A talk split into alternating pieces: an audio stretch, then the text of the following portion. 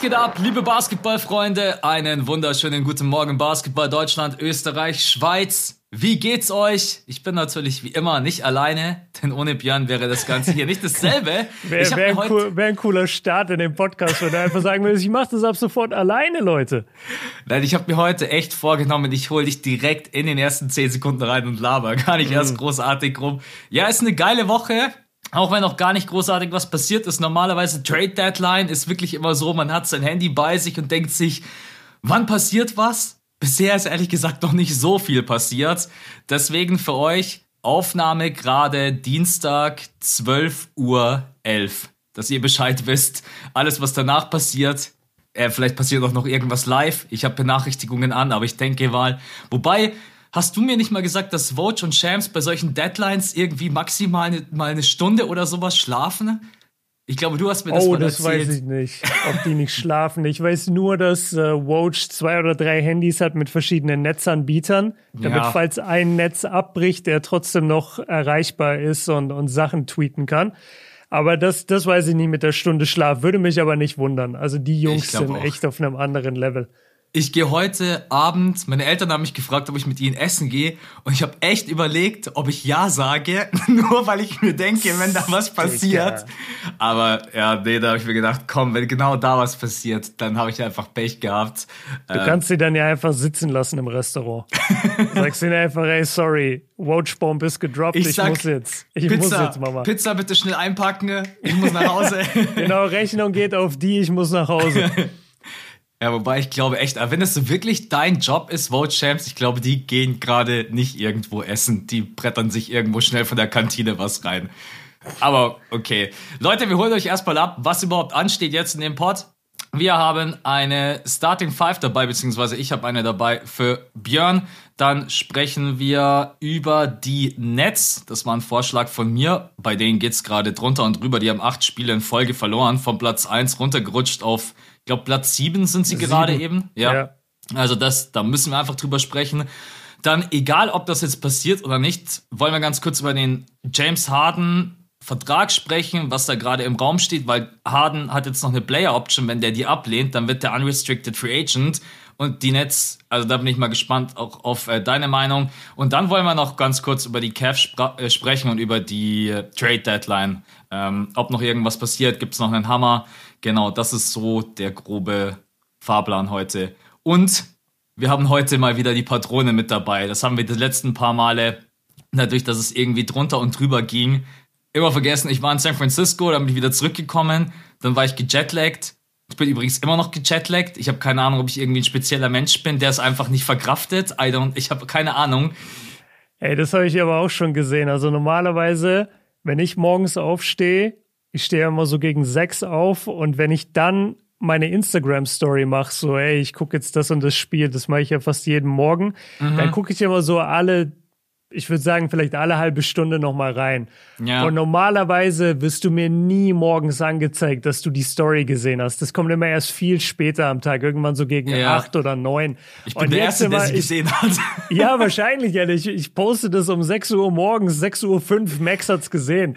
Und dann ja. wusste ich ja, dass du bist noch nicht in deinem richtigen Schlafrhythmus. Ja, also ich kann dir sagen, ich war heute um zwei Uhr dreißig wach. Deswegen ja, habe ich deine, verrückt. als du gepostet hast, du schaust jetzt äh, Bulls gegen Phoenix, musste ich mich zusammenreißen, dass Hattest du es schon gesehen? Ich hab's gesehen, ja, ich hab's live ah, gesehen natürlich. tatsächlich. Ah, es geil. Ist, also es ist irgendwie auch, es ist irgendwie schon auch geil, wenn man die Spiele live mitverfolgt, aber ich bin zum Beispiel Mensch, ich bin halt einfach tagaktiv und ich mag es gar nicht, wenn ich irgendwie dann Nacht schon, ich bin schon fünf Stunden wach, bevor überhaupt alle anderen wach werden. Das ist richtig scheiße. Aber Witzig, ja. dass du das sagst. Für mich ist das das geilste Gefühl. Echt? Ich liebe das. Ja, ich oh, wünschte, Mann. ich könnte jede Nacht um drei aufstehen, weil ich mag das zu arbeiten und Sachen zu machen, wenn alle anderen schlafen, weil man dann so ungestört ist. Ja, ich kann dir gerne Copy-Paste. Ich gebe dir meinen Rhythmus. Kein Problem. Hey, vielleicht muss ich auch einfach mal an die West Coast fliegen. Äh, West Coast ist mit neun Stunden echt heftig. Aber ja. Leute, so ist es.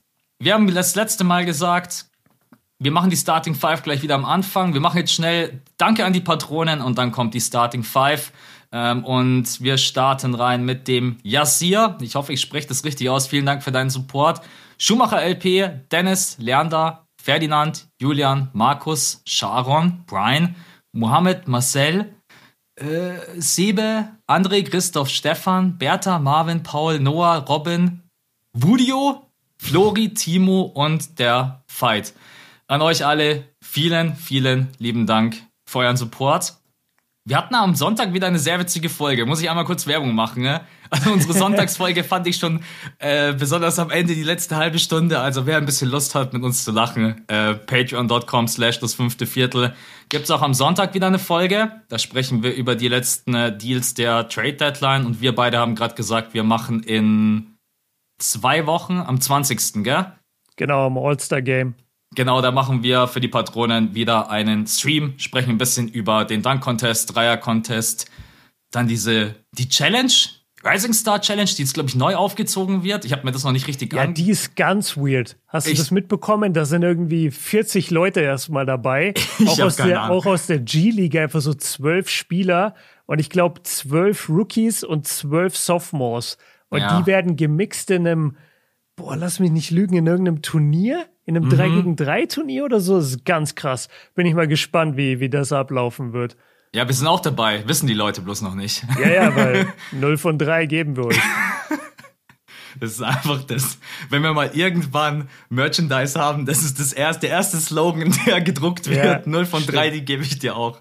Ja, ist Ja. geil. Okay, Okay. also dann hau mal die Starting Five raus. Yes, die ist heute sehr, sehr entspannt. Ich fange erstmal mit was rein, was gerade aktuell verkündet wurde. Und zwar DeJounte Murray und LaMelo Ball wurden beide nachnominiert für das All-Star-Game. Hast du irgendwelche Einwände? Sagst du, es gibt andere Leute, die es vielleicht eher verdient haben? So Namen, die genannt werden, sind Jalen Brown oder Pascal Siakam habe ich auch gelesen. Ne? Bei DeJounte Murray gab es ehrlich gesagt wenig Gegenwind. Mir würde gerade nicht mal jemand einfallen spontan. Aber nee, West, sorry, Western Conference äh, ist komplett safe. Also ich hatte auch DeJounte als einzigen Snap für die Western Conference mir überlegt. Mhm. Und dass er jetzt nachnominiert wurde, finde ich perfekt. Äh, passt genau rein. In der Eastern Conference gibt es deutlich mehr Kandidaten, hast gerade schon ein paar vorgelesen. Das war auch so ein bisschen mein nervigster Moment, ehrlich gesagt, weil ich freue mich total für LaMelo. Ja, auch drittj drittjüngster Spieler ever beim All-Star-Game und total verdient auch, ist einfach ein geiler Typ, super spektakulär, hat auch die passenden Stats. Aber was mich so ein bisschen stört, ist, dass Jared Allen keine Liebe bekommen hat. Weil ich Ja, finde, stimmt. Jared Allen spielt echt eine Wahnsinnssaison. Jedes Cavs-Spiel, was ich mir angucke, bin ich wieder beeindruckt, wie gut er eigentlich ist. Und er ist halt, ja, ein richtiger Big Man und der hat überhaupt keine Liebe bekommen. Und die ganzen Reservisten im Osten, das sind auch, es gibt unter Es den gibt Frontcourt-Leuten, es gibt keine Bigs, genau, Ja. selbst die sind gefühlt Guards. Ja. Und da hätte ich mir echt Jared Allen gewünscht, aber ist in Ordnung. Also ich kann mit LaMelo und äh, DeJounte voll leben. Sehe ich genauso. Es ist halt immer, am Ende ist dann nur ein Spot zu vergeben. Sind wir froh, dass sowieso nicht mehr Leute verletzt sind und LaMelo Ball. Ähm, die Reaktion von ihm war auch so, wie er gegrinst, Ja, ja. also wirklich ein Honigkuchenpferd, aber ich, ich verstehe das auch. Sprechen wir später auch noch drüber, ähm, über die ganzen Reaktionen, weil das so ein bisschen bei mir auch mit bester Moment ist. Ich fand da einige Reaktionen so geil. Aber machen wir weiter. Warte, Wen- ich, ich werfe kurz eine Frage ein. Was zur Hölle ist eigentlich ein Honigkuchenpferd? Das ist eine gute Frage. Das gell? weiß doch kein Mensch. Es gibt nur diese Redens, dieses Sprichwort, aber Stimmt. kein Mensch weiß, was das sein soll. Was zur Hölle ist ein Honigkuchenpferd? Das sind Und auch so ja, drei Wörter, die ergeben überhaupt keinen Sinn hintereinander. Björn kommt plötzlich mit den random Fragen über den Sinn, äh, Sinn des Lebens. Honig. Ja, Alter, du sagst ja auch nicht Marmeladeneintopfkuh. Das ist einfach irgendwas. Wäre ein geiler Ja. Folgentitel, Marmeladeneintopfkuh. Wir müssen das halt bloß mal etablieren. Ich glaube, dann kriegen wir das schon durch. Ey, der hat gestopft wie eine, Marme wie eine Marmeladeneintopfkuh. Ja, okay, Ja. kick, die zweite Frage. Die zweite Frage. Und zwar, wir wissen alle Kandidaten vom Dunk-Contest, aber vom Dreier-Contest wissen wir bisher erst einen. Und zwar Van Vliet. Wen wünschst du dir neben ihm noch? Ich glaube, es sind insgesamt immer fünf Kandidaten, das heißt vier, die du dir jetzt noch rein wünschen dürftest. Äh, die Splash Brothers, Zach Levine. Und Mhm. dann habe ich noch einen. Genau, dann hast du noch einen. ich gehe einfach aufgrund von, von Sympathie irgendwie und, und weil er so eine geile Show auch abliefern kann mit Trey. Also das sind eigentlich die Shooter, die ich sehen will. Trey Young, Stimmt. die Splash Brothers, Steph und Clay und dann halt Zach Levine. Finde ich eine gute Auswahl. Wäre auch witzig, wenn sie einfach noch Jordan Poole mit dazu nehmen, dann könntest du gleich einfach irgendwann den Warriors, Warriors. Genau. Wer mir noch eingefallen ist, der echt auch eine brutal gute Dreierquote hat, ist Desmond Bain von den Grizzlies. Würde mich mal interessieren, wie der jetzt so shooten würde bei einem Dreier-Contest. Aber ja. Boah, kann, kann der den tiefen Dreier auch? Ich weiß nicht, ob ich das schon gesehen mm. habe. Der ist immer, meistens agiert der viel an der Linie. Ja. Würde ich gerne mal sehen, dass er den Logo-Dreier schießt. Also kann der würde halt bei den, aber I don't know, keine Ahnung. Ich habe jetzt Desmond Bain die Moneyballs noch nie äh, ja. Nee, nicht die Moneyballs, die Mountain Dew Balls heißen die, ja, die da jetzt in der Mitte mit dabei ja, sind. Max, Max hat jetzt auch einen Sponsoring-Deal von denen. Deswegen hat er sich da jetzt extra korrigiert. Ah, Mountain Dew äh, Sponsoring, ja, leider ja. nicht. Äh, aber hey, Falls ihr zuhören solltet, fühlt euch frei. Max braucht jetzt Sponsoren für die nächsten NBA-Reisen. Die NBA Absolut. will keine Tickets mehr geben. Absolut. Ich bin, ich bin open. Besonders wenn es mit der NBA Gatorades, äh, was, was auch immer, ruft mich einfach an. Okay, Frage Nummer drei. Und da bin ich jetzt gespannt, ob du das weißt. Das hat mich gerade jemand auf Insta gefragt, weil es ging darum, Scoring Champion. Und die Frage war danach, gibt es eigentlich ein Limit, wie viele Spiele muss da ein Spieler gespielt haben, damit er quasi damit reinkommt, also dass er mhm. über countable ist. Wie viele Spiele sind es? Weißt Puh, du das? Sehr 82 Spiele und wie viele davon muss man gespielt haben? Ja, ich bin gerade so an der, an der 50-Spiele-Schwelle. Ja, Irgendwo da bist du auf jeden so Fall schon mal gut. So 50, 55. Wenn ich mich festlegen müsste, würde ich 55 sagen. Also wenn die Info stimmt, die ich rausgesucht habe, sind es 58. Was ah, schon nicht okay. wenig ist, muss man sagen. Aber. Ja, wie viel darfst du dann verpasst haben? 24. Ja, ja. das ist nicht mhm. viel. Weil jetzt geht's halt auch darum, Kevin Durant ist schon wieder länger raus. Embiid, wobei Embiid gerade, finde ich, relativ viel spielt. Also deswegen, das mal nur für euch, Grenze hier, 58 Spiele. Okay, vierte Frage. So ein bisschen NBA History habe ich auch immer mit dabei und deswegen, du kannst bei einer legendären Performance eines Spielers dabei sein. Welche wählst du? Ich habe dir jetzt mal ein paar rausgesucht, falls dir spontan nichts einfallen sollte. 81 Punkte von Kobe, 37 Punkte von Clay in einem Viertel, 100 Punkte von Will Chamberlain, Vielleicht fällt dir auch noch was anderes rein, aber das wären jetzt so drei, die mir spontan eingefallen wären. Wo du sagst, da wäre ich gerne in der Halle mit dabei gewesen. Ne? Ja, also meine, meine erste Antwort ist sofort die 81 von Kobe. Ich frage mich gerade, ob wir die Frage schon mal hatten. Nein, hatten nee? wir nicht. Nee, okay. ich hatte mal eine ähnliche, aber in einer komplett anderen Form. Okay, alles klar. Ja, nee, ich würde sofort mit den 81 von Kobe gehen ist eins meiner Lieblingsgames, eins, das erste, eins der ersten Games jemals, das ich auf DVD hatte, wo ich mhm. das in voller Länge gucken konnte. Und ich kann das bis heute auswendig, jeden Kommentar, jede, jeden Bildschnitt weiß ich da. Und ja. da wäre ich sehr gern dabei gewesen, ja. Du hast vorhin ja auch gesagt, mit LaMelo Ball jetzt drittjüngster Spieler oder viertjüngster Spieler, das ist immer Auslegungssache, ob man den Zeitpunkt vom All-Star-Game wählt oder die Nominierung. Äh, ja. Äh, für euch da draußen nochmal jüngster Spieler aller Zeiten, ne? kein geringerer als Kobe Bryant, der bei einem ja. All-Star-Game mit dabei war. Das nur als kleiner Side-Fact. Bei mir wären es ehrlich gesagt die 37 Punkte von Clay, weil ich mir ja. einfach nicht vorstellen kann, wie das ist, wenn man in der Halle ist. Es ist so ein random Spiel gegen die Kings. Du sitzt ganz normal da auf den Zuschauerrängen und in 12, Minu 12 Minuten droppt ein Spieler 37 Punkte. Ich denke mir einfach, die Halle muss explodiert sein und äh, deswegen, ich würde wahrscheinlich das Spiel nehmen, aber an sich würde ich jetzt bei keinem dieser drei Events Nein sagen, würde sagen, ja, nee. Mhm. Genau. Okay, letzte Frage. Das ist so ein bisschen jetzt eine Bauchgefühlsfrage. Welcher Spieler wird deinem Gefühl nach am ehesten noch getradet? Sorry, verschluckt. Noch getradet. Dame, Harden oder Westbrook? Ich habe mal drei Big Names rausgesucht. Dame, Harden oder Westbrook. Also mhm. bei Dame, glaube ich, weniger dran, weil soweit ich informiert bin, ist bei Dame gerade schon so ein bisschen die Sorge, wie schwer ist eigentlich diese Bauchmuskelverletzung, die er da hat. Ja. Da habe ich gehört, das ist ziemlich schwierig und deswegen glaube ich, traut sich da gerade keiner ran.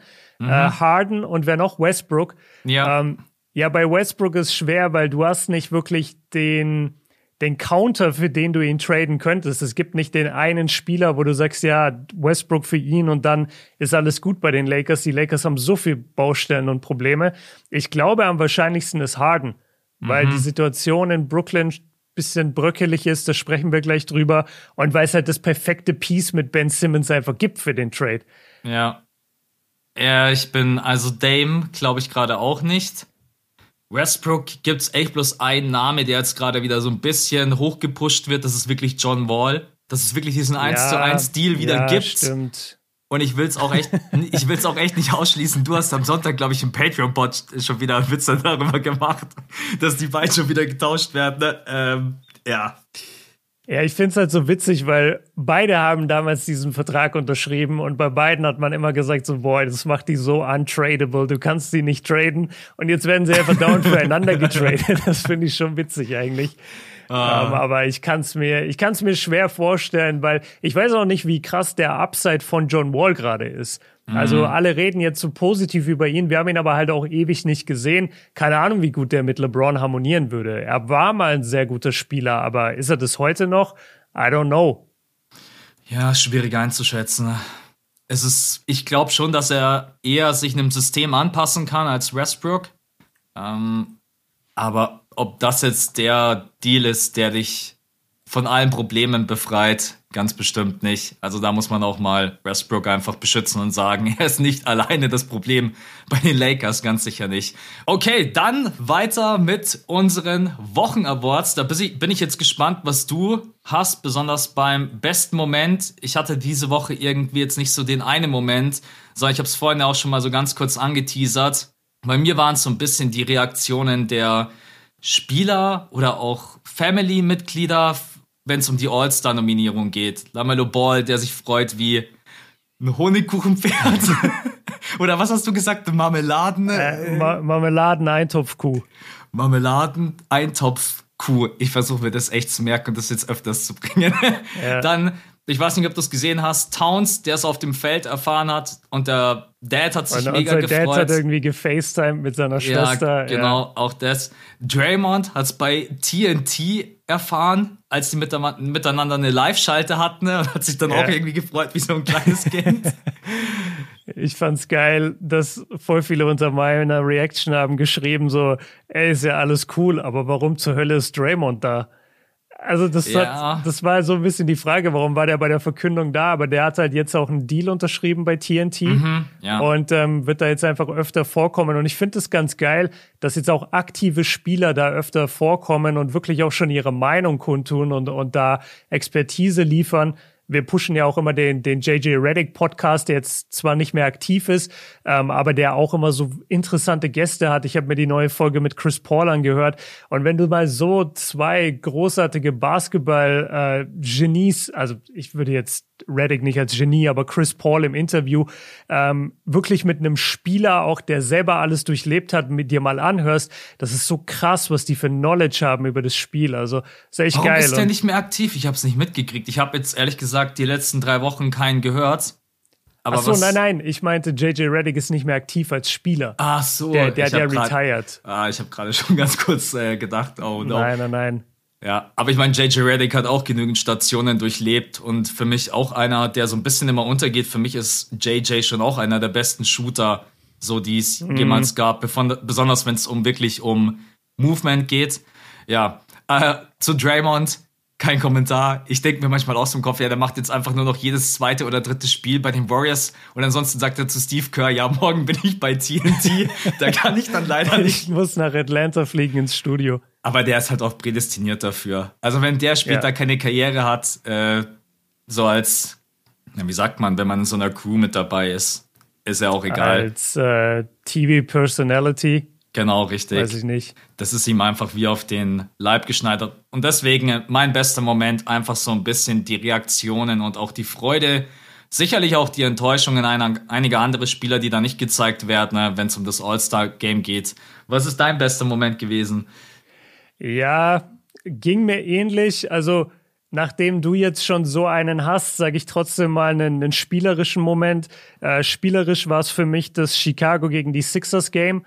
Das mhm. hat mir extrem Spaß gemacht, lief auch zur deutschen mehr oder weniger Primetime 21.30 Uhr am Sonntag. Und äh, es gab einen Dank von Ayo Dosumo über äh, hier Andre Drummond. Und ja. ich mag ja Ayo extrem und feiere den total und hab mich freue mich immer, wenn er angekündigt wird in Chicago, weil dann normalerweise heißt er immer so, keine Ahnung, from Kentucky, der und der Spieler und dann jubeln die Fans. Und bei Ayo ist halt immer from Chicago. Und mhm. dann ticken die Leute immer schon komplett aus, einfach weil der ja. aus Chicago kommt und das freut mich immer. Ähm, ja, und dann war es der Dank und Thema Chicago, dabei bleiben wir auch. Also mein bester Moment war eigentlich ich ähm, wirklich die Rückmeldung, die ich bekommen habe von den Leuten auf die Community-Reise die ich nach Chicago anbieten will. Also es wurde jetzt ein bisschen konkreter übers Wochenende und ich habe dann mal alle Infos zusammengeschrieben und ich habe so viele Nachrichten bekommen von Leuten, die unbedingt mitwollen und gefragt haben, wie viel kostet es denn jetzt und wann geht's los und wann verkau und wann geht, geht die Reise in den Verkauf. Und das war echt ein cooles Gefühl. Ähm, mhm. Ich arbeite nach wie vor dran. Äh, ich denke, im Lauf, im Lauf der Woche, Ende der Woche habe ich auf jeden Fall äh, die ersten Angebote dann am Start. Und es wird einfach sick. Es wird gemeinsam mit der Community in Chicago Spiele gucken, vier Stück, Top-Plätze. Das ist mir das Allerwichtigste, dass wir wirklich in den unteren Rängen sitzen, wo du auch immer saßt jetzt mit Aurelia und halt trotzdem, dass es irgendwie bezahlbar ist. Und daran arbeite ich gerade die ganze Zeit und da hat mich einfach das Feedback sehr gefreut.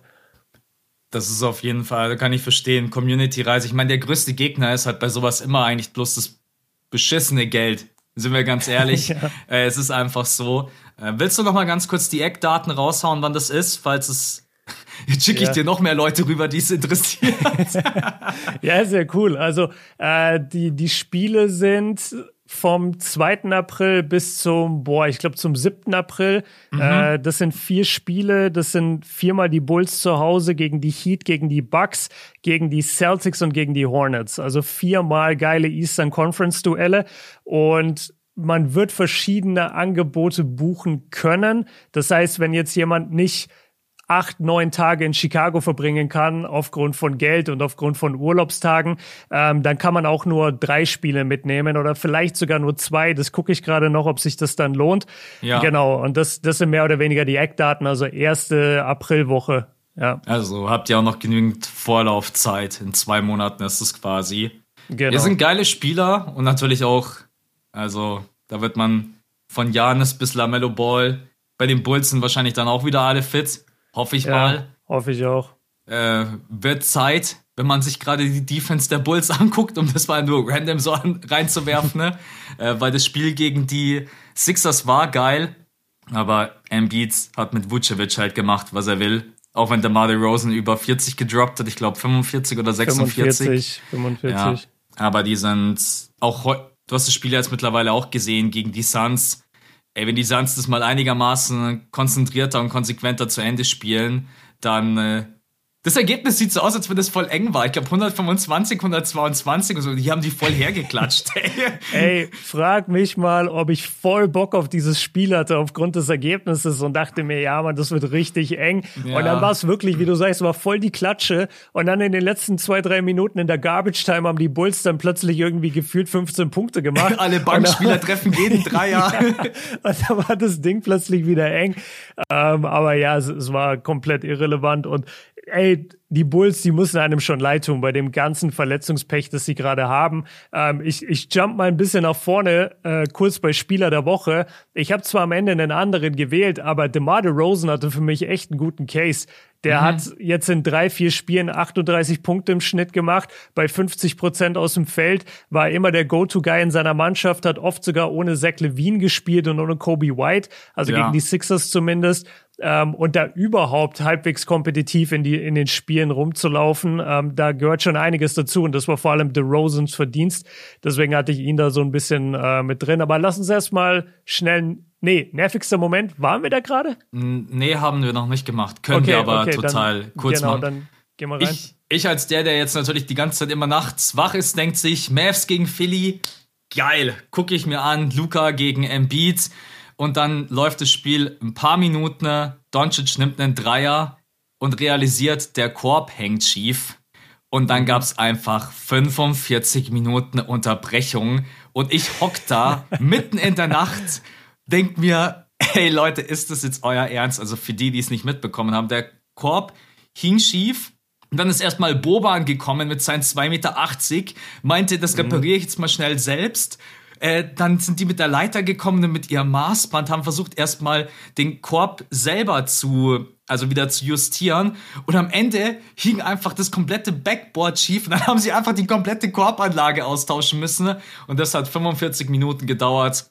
Ja, die haben sich auch bei der äh, Berichterstattung und Übertragung hundertmal entschuldigt und haben gesagt, sorry, es dauert jetzt noch fünf Minuten und mhm. ja, es war einfach, ähm, jetzt lache ich drüber, aber in dem Moment war es nicht so geil, weil du einfach Basketball spielen sehen willst. Und dann vor allen Dingen nach den 45 Minuten ne, musstest du den Spielern noch mal fünf bis zehn Minuten geben, dass sie sich wieder warm machen.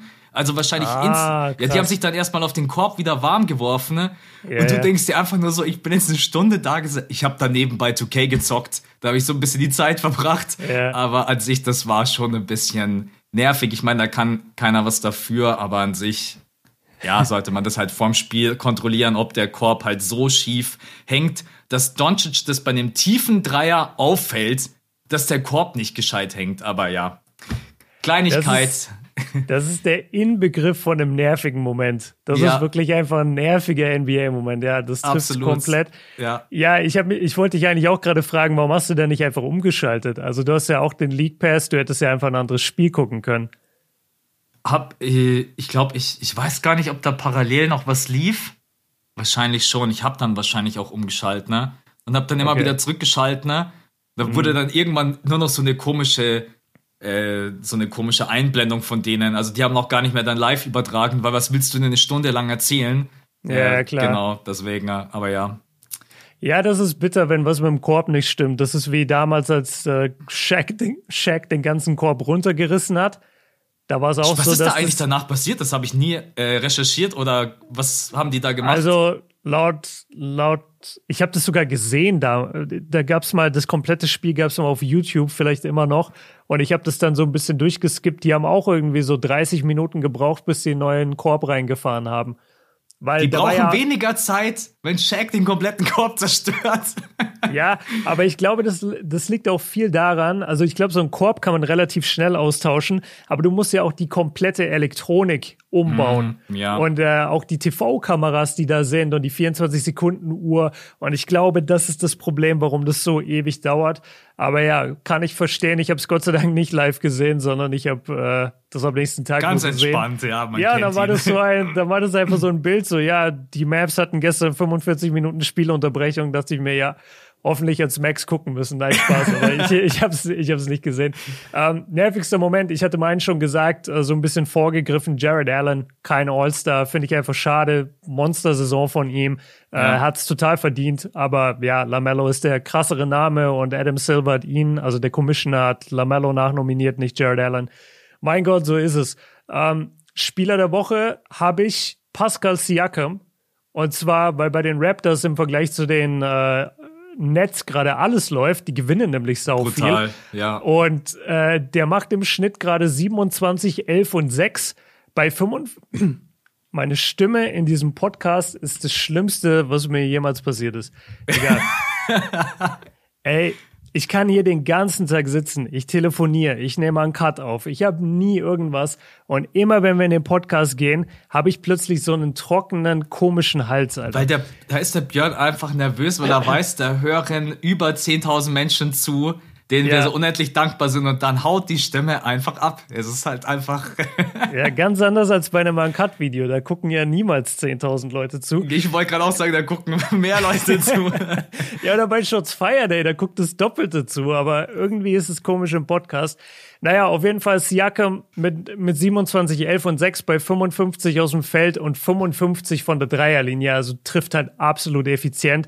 Ähm, und ich freue mich einfach für die Raptors. Die Raptors sind so ein Team, was du eigentlich total feiern willst, aber sie hatten jetzt halt auch einen Stretch, wo sie richtig lange, richtig viel verloren haben und gar nicht gut gespielt haben. Und deswegen ist er Spieler der Woche, ähm, weil er jetzt gerade stellvertretend einfach für den Raptors-Erfolg bei mir steht ich würde sogar fast sagen, die sind gerade echt so das Team der Woche, weil Van Vliet spielt gut, Gary Trent Jr. spielt überragend, mhm. Pascal Siakam, die haben echt ein richtig gutes Team und laufen voll unter dem Radar. Ich muss mir Pascal Siakam, muss ich jetzt gestehen. Äh, ich hatte in den letzten äh, zwei Wochen eher so ein bisschen den Fokus auf Gary Trent Jr., weil der mhm. auch ein paar 30 äh, plus Punktespiele rausgeballert hat. Aber die Raptors, wo stehen die gerade? Ich glaube, die sind ja sogar aus dem Play-In raus, oder? Auf Platz ja, 6. Ja, die, die sind jetzt relativ hoch. Ich habe es gerade nicht auf. Äh, ja, die haben erstmal die, Tabelle, Tabelle. die Netz gesnackt. Ja, die stehen an der 6. Ja. ja. Ja, aber wer, wer snackt gerade nicht die Netz? Ja, wir sprechen gleich noch drüber. Ich mache noch schnell meinen Spieler der Woche. Mhm. Und ich habe jetzt in der Saison echt wenig über ihn gesprochen. Aber ihr könnt euch vielleicht vorstellen, wie es mir gerade geht, wenn ich so sehe, wie Embiid gerade spielt, wie dominant er ist, was er einfach als Big Man zeigt offensiv, diese Fadeaway-Jumper oder seine, mhm. seine Pull-Up-Dreier, seine Dominanz im Post. Ich gucke ihm einfach unfassbar gerne zu, aber auch den Sixers gerade. Ich bin einfach mega, mega stolz auf dieses Team, was wirklich sicherlich durch diese Jetzt, jetzt haut meine ey. Stimme ab. Hey, oh Alter. Oh nein, ey, die Leute schalten jetzt ab. Das kann man sich doch nicht mehr geben. Ich glaube, wir müssen uns jetzt so, so Hustenbonbons und einen Tee immer neben uns stellen. Ich bin, also Anfang der Saison, ich kann mich noch an unser Power-Ranking erinnern und wir beide, wir haben, glaube ich, die Sixers irgendwo an die sieben gepackt oder sowas. Mhm. Roundabout. Und wenn ich mir jetzt einfach anschaue, wie, wie Maxi spielt, Seth Curry, ähm, Thibault, Embiid, so, das ist einfach wirklich wie eine Einheit. Es tut mir eigentlich umso mehr noch leid, dass Ben Simmons gerade kein Teil ich schwöre, ich raste jetzt gleich aus. Der Björn, der hat mir das jetzt einfach rübergeschickt, dass Ben Simmons ja, so wie du mir deinen Jetlag. Dass äh, Ben Simmons kein Teil von diesem Team ist, aber ja, Embiid ist gerade der Topscorer der Liga, neben Kevin Durant mit 29,3 Punkten. Ne? Und was er da offensiv auch wirklich. Ähm, und was schön ist, dass die Leute gerade so ein bisschen davon weggehen, Embiid zu haten, was immer so ein bisschen, ja, wie sagt man, common war. Mir fällt gerade das deutsche Wort nicht ein. Äh, Ma so gängig. So gängig. Max war so lange an der Westküste, der kann dieses Deutsch gar nicht mehr. Ähm, und jetzt gerade habe ich das Gefühl, dass die Leute sagen, ja, auch wenn ich Embiid nicht mag, ich respektiere auf jeden Fall, was er für ein Spieler ist. Und deswegen ist er mein Spieler der Woche, auch weil die Sixers äh, wegen ihm auch gerade viele Spiele gewinnen. So. Okay. Kann, kann ich übrigens komplett, kann ich übrigens komplett unterschreiben. Ähm, du bist ja immer unser Sixers und Embiid Fanboy. Aber es, es stimmt 100 Prozent. Also das war, das war jetzt nicht deine subjektive Meinung, das war auch die objektive Meinung, gerade was Embiid angeht. Der Typ spielt eine absolut krasse Saison. Und vor allem jetzt in den letzten paar Tagen, wo ich ihn auch viel gesehen habe, ich war echt beeindruckt, wie gut der ist. Also ist krass. Ja. Also ich denke mir bei jedem Fadeaway-Jumper, wie kann ein Big Man solche Würfe treffen? Das mhm. ist, ja, wo ich immer ein bisschen Angst habe, wenn Embiid seine Momente hat, wo er um den Ball kämpft und springt übers ganze Feld mit seinen 2,13 Meter und 120 Kilo, wo ich mir ja. dann immer denke, ey, wenn du mal irgendjemanden erwischt, du brichst ihm einfach alle Beine, du Koloss. Aber es ist, ja, okay. Also das war der Spieler der Woche bei Björn und bei mir, beide aus der Eastern Conference. Jetzt die Nets. Acht Spiele in Folge verloren. Äh, Durant fehlt wirklich mehr denn je. Da will ich eigentlich gleich mal die erste Frage stellen. Ist es eigentlich für KD gerade nicht so schon, eigentlich muss man sagen, äh, Durant ist doch der MVP, oder? Weil seit Durant nicht mehr da ist, geht es bei den Nets einfach nur noch bergab. Und es ist ja eigentlich das, was man sagt, der wertvollste Spieler, mit dem du Spiele gewinnst, seit Durant raus ist, gewinnen die gefühlt gar nichts mehr. Mm, es ist ein guter Case für ihn und ich würde sagen, dass das auch wirklich das Narrativ war, was gepusht wurde, als er noch gespielt hat. Ja. Da haben wir immer gesagt, ey, ohne KD wären die Nets halt am Arsch und die anderen Top-Teams mit ihren MVP-Kandidaten, die würden schon noch irgendwie überleben. Ja. Und das war, das war sein stärkster Case natürlich. Und jetzt sehen wir es hier gerade hautnah. Und ich meine, also um es jetzt mal vorwegzunehmen, die Nets, bei den Nets läuft halt wirklich alles, was schlecht laufen kann, schlecht. Ja. Die haben so viel Verletzungsprobleme. Die haben einen Superstar mit James Harden, der nicht mehr wirklich zufrieden ist dort. Die haben Kyrie Irving auf Teilzeit.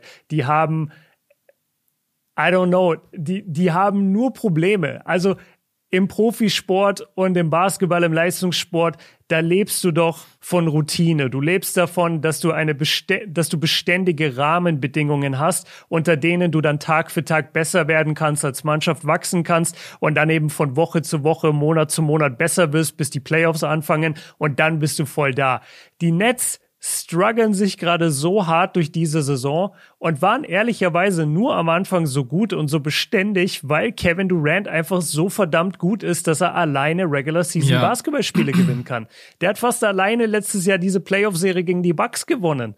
Im Alleingang. Ja, und die wurden später. Ja, und die wurden später Champion, die Bucks.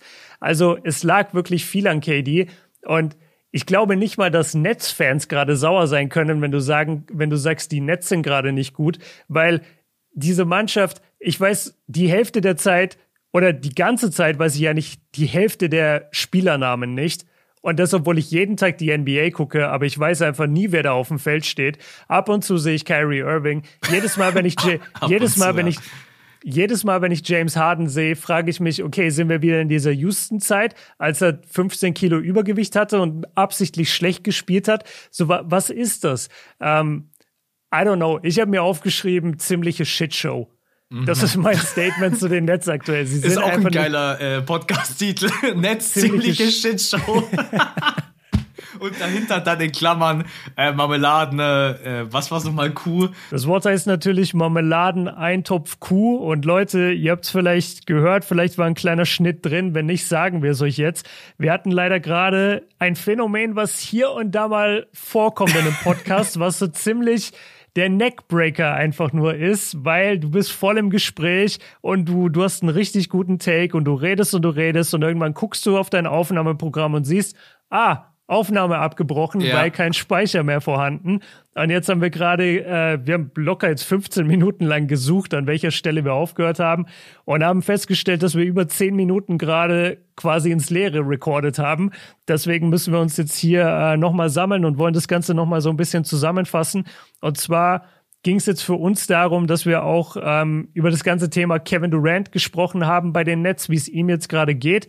Und wir haben jetzt gesagt, ey, guck mal, das Interessante wäre ja auch wirklich zu wissen, bevor man jetzt James Harden tradet. Ich glaube, das hattest du mich gefragt. Mhm. Ähm, aufgrund von seinem Vertrag auch, weil der im Sommer ausläuft, richtig? Ja. Genau, und er dann als Free Agent ja einfach die Nets verlassen könnte und die Nets hätten quasi gar nichts äh, gewonnen daraus. Und jetzt ist halt die Frage, wie offen können die Brooklyn Nets mit beispielsweise Kevin Durant reden? Können die zu KD gehen und sagen, ey, guck mal, pass mal auf wenn James Harden geht im Sommer, sind wir am Arsch hier mit dem Team. Weil dann verlieren wir einen der besten 15 Spieler aktuell äh, oder 10 Spieler von mir aus ähm, für gar nichts. Kannst du bitte mal deinen Freund fragen, ob der verlängern wird bei uns? Und wenn er dir die Antwort nicht geben will oder wenn du Angst hast, ihn zu fragen, weil du sagst, nee, das ist seine persönliche Entscheidung, da mische ich mich nicht ein, dann würde ich als Brooklyn Nets Team sagen, ja, okay, sorry, aber das Risiko können wir nicht eingehen, dann müssen wir jetzt leider dein Homie traden. Und, und ich frage mich halt, ob diese Kommunikation da ist, ob solche Gespräche da sind oder ob die Nets in der heutigen Ära, in der wir leben, nämlich in der Superstar-Ära und die Superstars haben die Zügel in der Hand, ob die sich gar nicht trauen, so an Kevin Durant ranzugehen, weil sie einfach Angst haben, dass er dann möglicherweise dem nächsten Trade fordert und sie dann oh. das komplette, das komplette Projekt da in Brooklyn äh, wegschmeißen können. Also das ist so ein bisschen die, die Frage, die wir uns gerade gestellt haben. Ja, von den Big Three zu nur noch Kyrie Irving. zu Kyrie auf Teilzeit. ja, ich, ah, normalerweise würde ich halt echt immer in so einer Situation sagen, du darfst eigentlich dann auf andere Spieler, die damit gar nichts zu tun haben, kein, keine Rücksicht nehmen. Also an sich muss man halt, wie du gerade gesagt hast, die richtige Business-Entscheidung treffen. Und wenn James mhm. Hardner halt nicht sagt, ich ziehe meine Player-Option und ich bleib hier oder ich verlängere sogar hier, dann kannst du einfach so einen Spieler halt nicht gehen lassen ohne Gegenwert. Also klar, es gibt immer noch die Möglichkeit von einem Sign and Trade im Sommer, aber das beinhaltet halt auch immer, dass der Spieler dann komplett einverstanden damit ist, wo wird der hingetradet, wie sieht der Vertrag aus. Da hängen so viele Faktoren mit dran. Und ich könnte mir vorstellen, dass ein James Harden jetzt nicht so ein netter Typ ist wie Lonzo Ball, der dann sagt, ja, komm, mach, lass es mal so machen und das passt dann schon. Yeah. Und der sagt dann so, ja, da will ich nicht hin, da will ich nicht hin, nervt mich nicht. Seinen Trade könnt ihr euch sonst wohin stecken. Ja, es ist, es ist schwierig, aber auf der anderen Seite darfst du natürlich auch, wenn du die Business-Entscheidung triffst, und verärgerst Kevin Durant, ist halt auch scheiße. Deswegen, du musst eigentlich mit KD, ganz ehrlich, ich glaube, du hast es sogar in unserer Aufnahme gesagt, äh, ich glaube, dass Kevin Durant jemand ist, der, ähm, der einfach nur gewinnen will, der Basketball spielen will und wenn man zu dir einfach hingeht und sagt, hey, ich will dir das bestmögliche Team an die Seite stellen und wenn wir James mhm. Harden im Sommer verlieren, dann werden wir einfach schwächer. Und wenn man so, glaube ich, an ihn rantritt, dann Du musst dir voll den Masterplan äh, zurechtlegen, wie du an den Spieler rantrittst. Aber ja, das ist, glaube ich, heutzutage einfach so in der Superstar-Ära. Das ist mit Sicherheit so. Also du musst einfach die unterschiedlichen Persönlichkeiten matchen. Du musst ja auch wenn du dir anhörst oft oder durchliest, warum manche Head Coaches äh, scheitern in der NBA, mhm. dann ist es dann ist es oft, dass sie einfach mit dem einen oder anderen Spieler nicht klarkommen oder dem dumm gekommen sind. Ähm, aus der aus der Spielerperspektive wiederum. Also der Spieler hat sich dann äh, äh, jetzt bin ich derjenige, dem das deutsche Wort nicht einfällt, disrespected hat, sie, hat sich nicht wertgeschätzt gefühlt, ja. hat sich gedisst gefühlt. Ähm, und plötzlich bist du dann als Headcoach deinen Job los, weil die, weil die Spieler nicht mehr mit dir können. Also das passiert schon relativ schnell. Man muss da echt Fingerspitzengefühl haben. Und ich hatte gesagt, KD ist halt ein Typ, der ist eigentlich so tiefenentspannt und so ein lockerer Typ und der will einfach nichts anderes als Basketball spielen, zu Hause Fernsehen und äh, einfach cool sein mit seinen Jungs. So, ein bisschen weißt du? twittern. ein bisschen twittern, ja, das ist irgendwie sein Ventil. Ähm, und ich glaube auch, das war der, der Hauptgrund, warum der irgendwann aus, aus OKC weg wollte, weil der einfach keinen Bock mehr auf dieses ständige äh, Kopf an Kopf Rennen hatte mit Westbrook. Mhm. Dass Westbrook sich ständig neben ihm beweisen musste. KD dachte sich einfach, ey, Alter, spiel deine Rolle. Ich spiele meine Rolle. Ich bin die Eins, du bist die Zwei. So ist es halt. Und, und Westbrook wollte sich da eben immer so ein bisschen äh, beweisen und, und übers Ziel hinausschießen. Und das Gleiche war dann bei den Warriors, als er gemerkt hat, so fuck, das, die Mannschaft hier oder die Stadt und die Fans akzeptieren mich nie als Warriors-Spieler. Ich bin immer Kevin Durant, der zu den Warriors dazu kam. Und jetzt in Brooklyn hätte er halt sein, sein eigenes Ding bauen können. Aber ja, jetzt kann relativ schnell dann aus der Big Three daneben Kyrie auf Teilzeit werden, wenn KD jetzt dann auch einen Trade fordern sollte. Aber ich glaube, davon sind wir weit weg. Lass uns mal, also dass er einen Trade fordert, lass uns mal über den möglichen Fit noch kurz sprechen. Ja, also der wenn Fit. Wir, äh, ben Simmons bei den Nets und James Harden bei den, bei den Sixers. Ich habe das vorhin so ein bisschen in die Hand genommen. Ich habe jetzt keinen Bock, das gleiche nochmal zu erzählen. ja, du hast es so schön zusammengefasst. Ich kann das auch gerne machen. Ne? Ich meine, ja. Ben Simmons bei den Nets würde einfach reinpassen, weil du hast zwei der besten ne, ISO-Scorer der Liga. Und wenn halt in der Transition Ben Simmons seine Stärken nicht ausspielen kann, dann gibt er den Ball halt einfach weiter und denkt sich, ja, here we go. Wenn du einen Screen brauchst, ruf mich, ich stelle ihn dir. Aber ansonsten, äh, vielleicht laufe ich noch den einen oder anderen Backdoor-Cut. Äh, ich muss nicht an die Freiwurflinie, ich muss keinen Wurf nehmen. Irving und Durant macht euer Ding. Dann ist es halt noch ein All-NBA-Defender, jemand, der wirklich auch Größe und Athletik mitbringt, was den Nets auch gerade einfach fehlt. Die Nets sind auch mhm. gefühlt alt. Blake Griffin ist alt. Äh, ja, die, die, sind so, die sind so ein weirder Mix. Ja. Die sind auf der einen Seite voll alt und dann schmeißen sie dir manchmal eine Starting Five rein, wo du denkst so, ah, dürfen die überhaupt schon fahren? Ja, so Cam Thomas und äh, Ron Sharp und so Leute, die dann so 20 genau. sind, ja.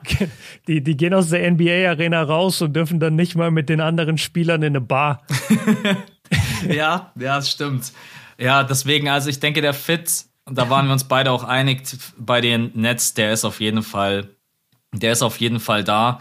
Äh, bei den Sixers sind wir uns nicht ganz so einig, weil James nee. Harden halt schon. Jetzt kannst du du eigentlich wieder. Du hast es Okay, ich. ja, dann, dann mache ich das. Äh, ja, James Harden ist so ein bisschen ein Fragezeichen, weil wir denken eigentlich, dass er sehr gut passen würde. Also einer der besten Creator aus dem Pick and Roll, äh, den es nur geben kann. Und einfach ein wahnsinnig guter Ballhändler, kann immer seinen eigenen Wurf kreieren, kann dir jede Nacht mittlerweile 25 geben. Früher waren es jede Nacht 30, 40. Mal gucken, ob er wieder in diese Form kommt. Aber die Frage, die wir uns gestellt haben, ist, er hat noch nie mit einem dominanten Big Man gespielt. Und ich kann mir irgendwie schwer vorstellen, dass James Harden nach vorne dribbelt im Angriff und dann einen Entry Pass, also einen, einen Pass spielt auf Joel Embiid, der im Post spiel, äh, steht und dann zuguckt, wie Joel Embiid zur Arbeit geht da im Post. Das stelle ich mir ein bisschen schwierig vor, weil ich weiß nicht, ob er Joel Embiid auf dem gleichen Level respektiert, wie es mit Kevin Durant macht, wo ganz klar ist, KD ist die Eins und Harden ist dahinter. Bei, bei Joel Embiid, I don't know. Da, da frage ich mich, ob das äh, James Hardens Spiel sein wird. Aber vielleicht ist James Harden auch so clever und sieht die Möglichkeit, mit einem Spieler zusammenzuspielen, den er noch nie hatte und Räume, die er so vielleicht auch noch nie bekommen hat, wenn Embiid im Post dann gedoppelt wird oder wenn du mit Embiid das Pick and Roll spielst, ein Spieler, der endlich auch mal rauspoppen kann. James Harden wird wieder mehr Platz kriegen für seine Floater, Runner, kann wieder mehr den Korb attackieren. Also ich glaube, wenn er dann wirklich von seiner ich will ja nicht mal sagen, dass er ein Ego-Spieler ist, weil so habe ich ihn bei den Nets jetzt gar nicht empfunden. Ne? Aber wenn er einfach so sagt, hey, ich versuche das Beste aus dieser Situation zu machen ne? und wir können eins der krassesten Duos der gesamten Liga sein, dann kann das schon funktionieren. Da sind wir wieder bei dem Punkt, es ist auch immer so wichtig, ob ein Spieler sich zurücknehmen kann und wie ist ein Spieler charakterlich drauf? Wenn James Harden natürlich sagt, ey, ich will hier einfach meine Touches bekommen, ich will eine Usage haben von über 30 Prozent und ich bin hier der, äh, der absolute Superstar, da habe ich halt auch echt Angst, weil Embiid lässt sich halt gar nichts gefallen und ich sag dir, der gibt auch mhm. auf Harden, ne? Wenn Harden dem auf den Sack geht, dann ist Embiid mittlerweile einfach auch in einer Riege angekommen, wo der sagt, ich muss mir von dir gar nichts gefallen lassen. Weil wenn wir ja, ganz safe. Das, also. ist, das ist das neue Kobe und Shaq, ja. ganz ehrlich. Wenn die beiden, also man müsste das sehen, vielleicht harmoniert es auch perfekt. Ja, das ist, äh, ja, ich glaube, ja. die Harmonie ist, ich kann die nicht einschätzen. Ich weiß ja auch nicht, was ist James Harden privat für ein Typ, I don't know. Das weiß man weiß nicht. nicht. Also, es gibt einige Clubs, in die er gerne geht. Ich wusste, ich dass du das sagst. Aber ich weiß nicht, ob es in Philly so gute Clubs gibt. Vielleicht taugt ihm das schon nicht. Ja, ja, in Houston war er halt an der Quelle. Ich denke, New York ist auch ganz gut aufgestellt. Philly weiß ich auch nicht. Stell dir Bei mal vor, der spielt immer so gut, so gut wie die äh, Clubszene ist. Ey, es hat mal einer bei Reddit, da hat einer eine komplette Liste irgendwie erstellt von den Leistungen von James Harden bei allen Auswärtsspielen oh Gott, und hat dann daneben immer die, äh, die, die Nachtclubs, also die Stripclubs gelistet. Mhm. Und hat dann gesagt, ja, guck mal, der Stripclub hat so eine Bewertung und an dem Tag war James Hardens äh, Leistung dann so und so und hat dann versucht, da so eine Korrelation herzustellen zwischen den einzelnen Stripclubs und James Hardens Performance auf dem Court. Ich weiß nicht mehr, ob, ob er auf ein Ergebnis kam wirklich, aber alleine, dass er sich die Arbeit gemacht hat und das für 40 Städte irgendwie nee, für 29 Städte rausgesucht hat, war schon krass.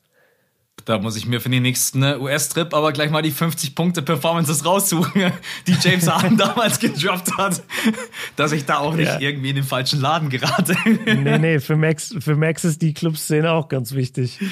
Okay, Leute, wundert euch nicht, wir sind schon wieder rausgeflogen. Also diesmal war es ein anderer Defekt hier in der Aufnahme, aber Ey, das ist die Der verkorksteste Podcast-Aufnahme, die wir jemals hatten, wirklich. Vorhin hat es einfach auch noch bei Max an der Tür geklingelt mitten in der Aufnahme. Das war auch geil. das haben wir auch rausgeschnitten. Also heute ist. Der Podcast hat heute weird. mehr Cuts als jeder Blockbuster-Movie. ist echt so, Mann. Ist wirklich so. Bei den Nets ja, wir, nee, wir, wir haben jetzt eigentlich drüber geredet, wie wir den Fit äh, finden. Ich glaube, die Nets wären der größere Gewinner. Pass auf, lass es so formulieren. Die Nets wären auf dem Papier der größere Gewinner. Die Sixers hätten aber das Potenzial, um der Sieger des Trades zu werden. Ja. Das, das, das finde ich, trifft es ganz gut. Ich glaube, ich glaube, Ben Simmons auf den ersten Blick ist der bessere Fit, aber James Harden mit Embiid, wenn das harmoniert, ist halt Game Over für den Osten. Ich bin so gespannt. Ich habe kein. Es muss eigentlich ja was passieren. Also entweder Harden sagt, ich bleib bei den Nets, oder es gibt einen Trade. Ich kann es gerade ja. einfach nicht einschätzen. Lassen wir uns einfach, lassen wir uns einfach überraschen ne? und haken dieses Thema jetzt auch ab. Die Nets, die waren für uns, die, glaube ich, der größte Neckbreaker in den letzten zwei Jahren in unserer Podcast-Geschichte. so viele. Hey. ja, das ist. Äh, deswegen machen wir jetzt weiter mit einem Team, äh, über das ich sehr gerne spreche, auch wenn es vielleicht nicht so lang wie über die Nets. Und da gab es auch schon einen Trade, äh, den man analysieren kann oder vielleicht auch einfach nur, wie gefällig macht er jetzt die Cleveland Cavaliers letztendlich auch dann für die Playoffs und zwar die Cavs traden Ricky Rubio, der leider ja eine schwere Verletzung hat und für die ganze Saison raus ist und äh, ein paar Picks zu den Indiana Pacers und bekommen dafür Karis LeVert. Ohne das jetzt irgendwie im Detail auseinanderzunehmen, wie findest, wie findest du den Deal? Hat der dir getaugt, als du das das erste Mal gelesen hast? hast äh, Karis LeVert, jemand, der ein guter Scorer ist, ein guter Verteidiger, sicherlich auch mehr Scoring mitbringt als jetzt ein Ricky Rubio, der vielleicht der bessere Playmaker ist. Aber ich glaube, dass die Cavs schon ein bisschen auf der Suche waren nach jemandem, der an der Seite von Darius Garland vielleicht auch nochmal Scoring Power mitbringt. Deswegen, was war so deine erste Einschätzung? Ja, um ehrlich zu sein, war meine Einschätzung am Anfang gar nicht so positiv. Also ich habe mich jetzt ein bisschen mehr mit dem Spieler auch angefreundet. Mit, mit dem Spieler, so als wäre Carissa Bird so voll der Fremde, den ich nicht kenne. Ähm, nee, aber ich, ich hatte einfach nie so die krasse Meinung von ihm. Also ich fand ihn schon bei den Nets immer so ein Ticken overrated und hatte das Gefühl, man redet eigentlich nur über ihn, weil er halt bei den Nets spielt. Und dann war er in der Bubble da kriege ich es personell gar nicht mehr zusammen, wer da alles gefehlt hat. Aber es war dann auf jeden Fall so, dass er da in Anführungszeichen das Team so ein bisschen getragen oder angeführt hat. Und dann da hat war er, glaube ich, auch mal über 20 Punkte geaveraged in der Phase so, wenn ich mich genau, nicht täusche.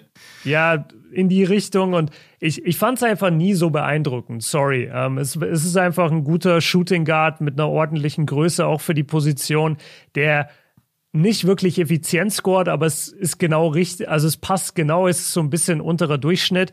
Und jetzt mittlerweile, wo ich mir die Cavs nochmal angeguckt habe und vor allem mir auch überlegt habe, okay, was fehlt ihnen, vor allem auch seit der Colin Sexton Verletzung, da ist es schon ein gutes Upgrade, ähm, weil du hast halt jetzt eine Entlastung für Garland. Ich finde, der wurde so ein bisschen zu sehr ins kalte Wasser mittlerweile geschmissen. Also das, das hätte er einfach jetzt nicht die ganze Saison und dann vor allem in den Playoffs, glaube ich, hilft ihm das schon, wenn ihm da jemand zur Seite steht, der auch seinen eigenen Wurf kreieren kann. Ähm, Absolut. Von der, von der Verteidigung her bin ich auch noch nicht so überzeugt. Lass mich aber gerne eines Besseren belehren, aber ich habe jetzt Levert nicht als den krassen Verteidiger im Hinterkopf. Ich glaube einfach, es funktioniert ganz gut für die Cavs, weil sie damit jetzt die Absicherung haben, wenn Sexton geht. Beziehungsweise sie, sie müssten ja Sexton jetzt verlängern. Ich glaube, der wird Free Agent im, so im Sommer. Restricted, und genau. Genau, und das Problem bei Sexton ist halt einfach, dass er auch eher eindimensional ist und dass er halt vor allem sehr klein ist für seine Position. Mhm. Und das merkst du immer wieder, dass er oft keine Antwort mehr hat, wenn die Defense sich wirklich auf ihn einstellt.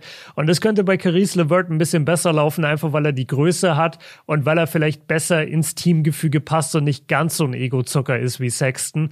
Das ist jetzt mittlerweile meine mein, mein, das Update meiner Meinung davor, am Anfang war ich so, ja, okay, Caris LeVert mal gucken. Also ich habe einfach nicht die höchste Meinung, aber ich, ich lasse mich gerne von äh, eines Besseren für ihn belehren. Dieser Punkt mit Colin Sexton ist echt ein guter, weil das ist so ein Trade, aus dem kann man so viel rauslesen oder auch hineininterpretieren, weil Sexton will halt einen Max-Deal im Sommer und den wird er von den Cavs, glaube ich, einfach nicht bekommen. Und das nimmt. Ein Max-Deal, ey, komm, Alter. Ja, ein Rookie-Max. Also so wie. Also das ist einfach verdammt viel Kohle. Und ich äh, bin mir ziemlich sicher, dass die Cavs diesen Deal auch gemacht haben. Zum einen, weil äh, Caris LeVert einen längeren Vertrag hat als Ricky Rubio. War übrigens auch ein guter Deal für die Pacers, soll nicht untergehen. Äh, die Pacers haben sich einen Spieler geholt, dessen Vertrag ausläuft. Da bekommen sie das Cap Space komplett frei äh, haben ein paar Picks abgesahnt, die gar nicht so schlecht sein dürften. Ein First Rounder, der wahrscheinlich so zwischen 18 und 24 landet, ein guter Second Round Pick, noch ein Second Round Pick. Also es war für die Passes echt ein gutes Ding, muss ich sagen. Äh, aber für die Cavs halt auch, weil Caris LeVert jemand ist, der selber kreieren kann, der mehr Scoring mitbringt, der ein ordentlicher Verteidiger ist und wie du schon gesagt hast, Darius Garland hat dann in den Playoffs einfach nochmal mehr Unterstützung und Support einige haben das irgendwie so krass empfunden, als wenn die Cavs jetzt so einen auf Win-Now-Modus machen, ne? was ich irgendwie so gar nicht verstehe. Die Cavs haben sich einfach jetzt klug verstärkt haben sich nochmal einen anderen Spielertypen geholt, wie Ricky Rubio, haben jetzt auch nichts abgegeben. Was ich den Leuten dann auch mal versucht zu sagen, schaut mal, ihr gebt jetzt einen First-Round-Pick ab. Dieser First-Round-Pick muss überhaupt erstmal so gut werden, wie es Levert jetzt schon ist, weil der First-Round-Pick mhm. hat viele gestört. Aber werd erstmal so ja. gut wie Caris Levert. Und das ist halt dann immer auch so der schmale Grat. Da nehme ich lieber schon den Spieler, der fertig ist. Und der Pick in diesem Jahr, come on, den kann man wirklich mehr als nur verkraften. Ist meine persönliche Meinung. Ich weiß, einige stört dieser First-Round-Pick gigantisch. Mich persönlich jetzt ja. nicht.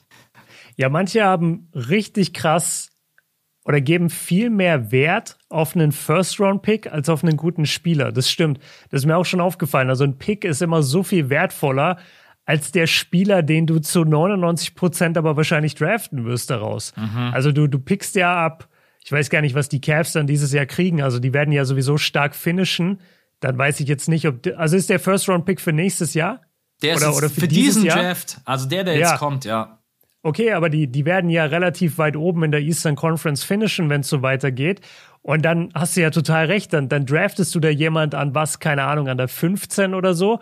Und dann draftest du den und dann meinst du, dass der als Rookie schon das dir gibt, was Caris LeVert dir jetzt gibt. Also ich habe jetzt dauernd gesagt, so ich bin nicht der größte LeVert-Fan, aber er ist auf jeden Fall besser als jeder Typ, der jetzt vom College kommt. Mhm. Ja. ja. Vor allen Dingen in der Also bin ich voll deiner Meinung. Ja, 15 wird es wahrscheinlich gar nicht werden. Der wird wahrscheinlich eher so um die 20, 18, 19, 20 bis zu 25 hoch, denke ich mal. Sowas in dem Dreh. Also es ist ein guter Pick für die Pacers, aber jetzt nicht. Vor allem die Cavs, das Team sieht schon echt gut aus. Und ich finde das gar keinen schlechten Gedanken, ja. jetzt, sich jetzt einen Spieler zu holen, der nicht zu alt ist, der gut reinpasst und dass man einfach diese Team-Chemistry und Struktur beibehält, weil an sich geht es für mich jetzt eigentlich nur noch um eins und zwar, dieses Team muss sich in den nächsten Jahren entwickeln. Du musst jetzt einfach auf Darius Garland bauen, auf Evan Mobley, auf Jared Allen, auf diese ganzen jungen Spieler. Und wenn es sich dann nochmal anbietet, dann nochmal gerne irgendwann einen Big Move machen. Also deswegen, ja.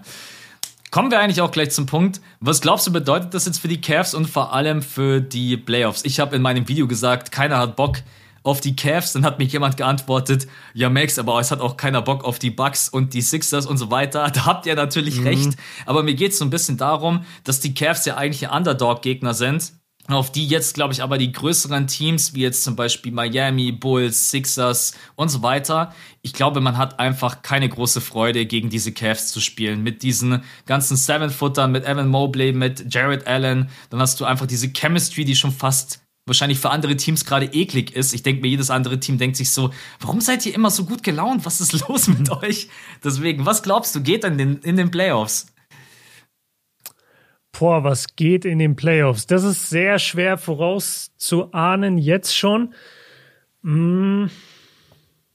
Oder du kannst auch einfach nur sagen, die Frage vielleicht anders zu formulieren, in den äh, bringt LeVert für die Playoffs was oder wie wie eklig sind die Cavs in den Playoffs zu spielen, dass du jetzt gar nicht zwangsläufig antworten musst, ja, die kommen jetzt in die Conference Finals, aber das kann man halt nicht beantworten, mhm. weil wir wissen jetzt nicht, läuft es irgendwie komplett blöd und die treffen plötzlich in der ersten Runde auf die Nets, weil dann denke ich mal, wenn die Nets komplett in Vollbesetzung antreten, dann ist halt äh, Schicht im Schacht in der ersten Runde. Ja, natürlich.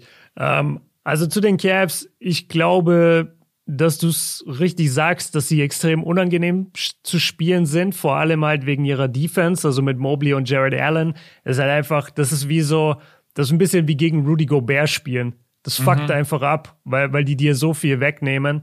Ähm, ich bin ein bisschen weiterhin auf Garland dann eigentlich gespannt und ehrlich gesagt auch dann auf Levert, weil die bilden den Backcourt und die beiden müssen erstmal zeigen, dass sie ein Playoff-Backcourt sind.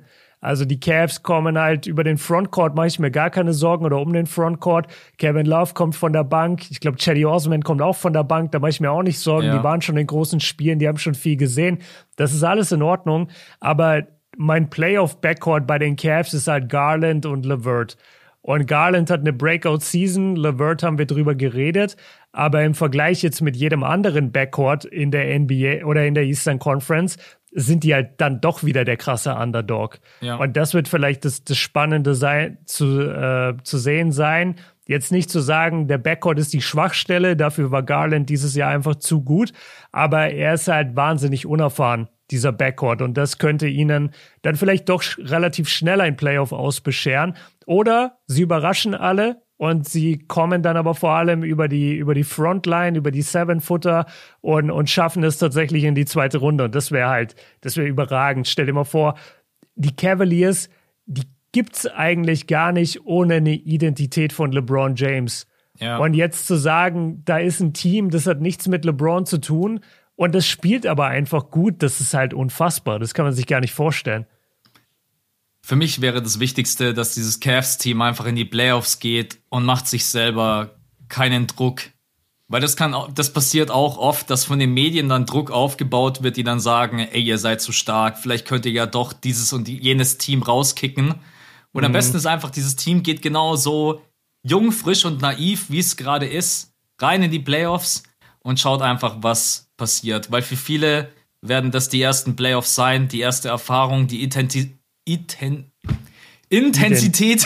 Intensität. Intensität ist dann doch auch nochmal eine komplett andere. Ähm, deswegen, ich freue mich einfach, sie werden sicher in die Playoffs kommen, da bin ich fest von überzeugt. Und ja, dann sind wir wieder bei dem Punkt, was du gerade angesprochen hast vor zwei Jahren hätten wir noch gesagt, ey, ganz ehrlich, wenn jetzt die Cavs gegen die Bucks in der ersten Runde spielen oder gegen wen auch immer, habe ich gar keinen Bock, das anzugucken. Und heute, ich würde mir die komplette Serie gönnen, weil einfach ja. die Cavs mittlerweile auch ein Team sind, dem man gerne zusieht, egal ob von der Teamstruktur her oder auch von den einzelnen Spielern. Okay. Also der Osten ist ein Ticken schwächer, wenn man die Top-Teams miteinander vergleicht, als der Westen, jetzt rein von der Siegbilanz. Aber das Feld im Osten ist so krass eng beieinander. Und das wird einfach ultra Spaß machen, weil das bedeutet, dass alle Mannschaften mehr oder weniger jetzt nicht komplett weggeklatscht werden können. Also es gibt hier und da ein paar Kandidaten, wo ich jetzt nicht die Fanbase sauer machen will, deswegen sage ich gar nicht den Teamnamen, aber da denke ich mir, wenn die jetzt in den Playoffs stehen würden gegen die Heat, gegen die Bucks, gegen die Bulls, würde ich damit rechnen, dass die sie einfach weghauen. Aber lass mal jetzt alle Teams noch nach dem All-Star-Break ähm, spielen, lass die mal alle wieder gesund werden zu den Playoffs, dann wird es so spannend und dann könnten wir echt sogar in der ersten Runde mal nicht diese langweiligen 4-0, 4-1-Serien mhm. haben, sondern da direkt dann die 6 und 7 Spiele-Serien und da habe ich sehr viel Bock drauf. Ja. Das bedeutet, wir können in der ersten Runde nicht chillen und sagen, ja, ist jetzt nicht so, das schauen wir jetzt nicht, weil da hat keiner Bock drauf hier so, keine Ahnung, die Bugs das, gegen die Pistons. Aber das habe ich die letzten zwei Jahre ja eh nicht gemacht. Ich habe mir das ja immer reingefahren. Ja. Gratulation dazu. Danke, das hat auf jeden Fall mein Leben bereichert. Okay, mit den Cavs sind wir, glaube ich, so weit durch. Äh, Trade Deadline. Ich meine, da, wir haben ja gerade schon ein bisschen spekuliert, wenn es um Harden geht, um Dame, um Westbrook. Wir wünschten ehrlich gesagt, wir hätten heute schon ein bisschen mehr für euch analysieren können, aber es ist einfach bisher kaum was passiert. Ich bin mir ziemlich sicher, es wird noch Trades geben, weil es gibt einfach einige Teams, die müssen sich neu ausrichten, egal ob das die Blazers sind. Ich bin mal gespannt, ob da noch ein Trade vielleicht auch für CJ McCallum kommt. Äh, bei den Pacers bin ich mir auch ziemlich sicher, dass da noch was passiert. Würde mich wundern, wenn das der letzte war. Bringt meinen Mann Miles Turner zu den Hornets. Ich weiß nicht wie, ich weiß nicht, was man alles geben muss, aber ey, Miles Turner bei den Hornets, zack, sie sind die neuen Cavs. Oder ja. sie sind stärker als die Cavs. Das würde ich so gerne sehen. Ich glaube, das hast du am Sonntag, oder? Ich glaube, das war, ja. das ist manchmal auch so ein bisschen, dass wir aufpassen müssen. Was haben wir gesagt, was alle gehört haben? Das war nämlich, glaube ich, im Patreon-Pod, hast du Miles Turner gedroppt zu den Hornets und ich habe dann gesagt, wäre eine geile Idee. Also würde auf jeden Fall gut mhm. reinpassen. Ja, und ansonsten Dennis Schröder, da bin ich jetzt auch gespannt, wie es gibt anscheinend Angebote von den Bucks und von den Bulls. Stell dir mal vor, Dennis Schröder Boah. bei den Bucks, äh, das. Äh ich denke mir gerade, egal ob Bucks oder Bulls, er ist bei meinem Chicago-Trip dabei. Ja, stimmt. Ja. ja. Können ihn auch zu den Heat traden. oder zu den Hornets. Das kann ich dir übrigens nee. auch sagen. Oder alle, die da mitmachen, auch bei bei dem Trip, wenn das dann mal steht, die Wartezeit bis dahin wird die Hölle für euch, weil ihr euch so freut. Mm. Man kann es nicht erwarten, dann diese Spieler zu sehen. Ich weiß, wovon ich spreche. Die letzten zwei Wochen vor dem San Francisco-Trip waren echt. Ich konnte gefühlt an nichts anderes mehr denken, ne, weil man sich einfach so drauf freut, endlich mal wieder live NBA-Games äh, zu sehen. Und ja, mal gucken. Vielleicht seht ihr Dennis Schröder ich glaube, ach, ich weiß es nicht, keine Ahnung. Ich weiß nicht, ob die Celtics ihn traden. Ja, okay, das wollte ich nämlich gerade fragen. Lass mal einfach jetzt einmal schnell Ja, Nein durch die Bank. Mhm. Schröder getradet oder nicht? Du sagst Nein? Ja, ich sag Nein. Okay, ich sag Ja. Westbrook Ja oder Nein? Boah, ich sag Ja. Ich Ah, sag, krass, es, gibt, ich sag- es gibt diesen John Ball-Deal, auch wenn das komplett Okay. verrückt wäre. Okay, ich sag Nein. Äh, Dame? Nein. Ich sage auch nein. Und dann Harden. Pass auf, lass so machen. Harden und Simmons, aber nicht zwangsweise gegeneinander. Nein. Nein? Okay, ich bin bei Ja. Ich sag Harden für Simmons klappt. Ich glaube, dass die sich jetzt dann irgendwie morgen noch zusammensetzen und noch einen auflabern und so, ja, Harden, wir wollen mit dir doch dies und das und jenes und dann gibt's vielleicht noch ein Gespräch mit KD. Ähm, aber ja, Mhm. wenn es klappen sollte, ich hätte nichts dagegen. Also vor allen Dingen, es würde einfach noch mal die Dynamik in der Eastern Conference komplett durcheinanderwirbeln. Also Mhm. Harden bei den Sixers und Ben Simmons bei.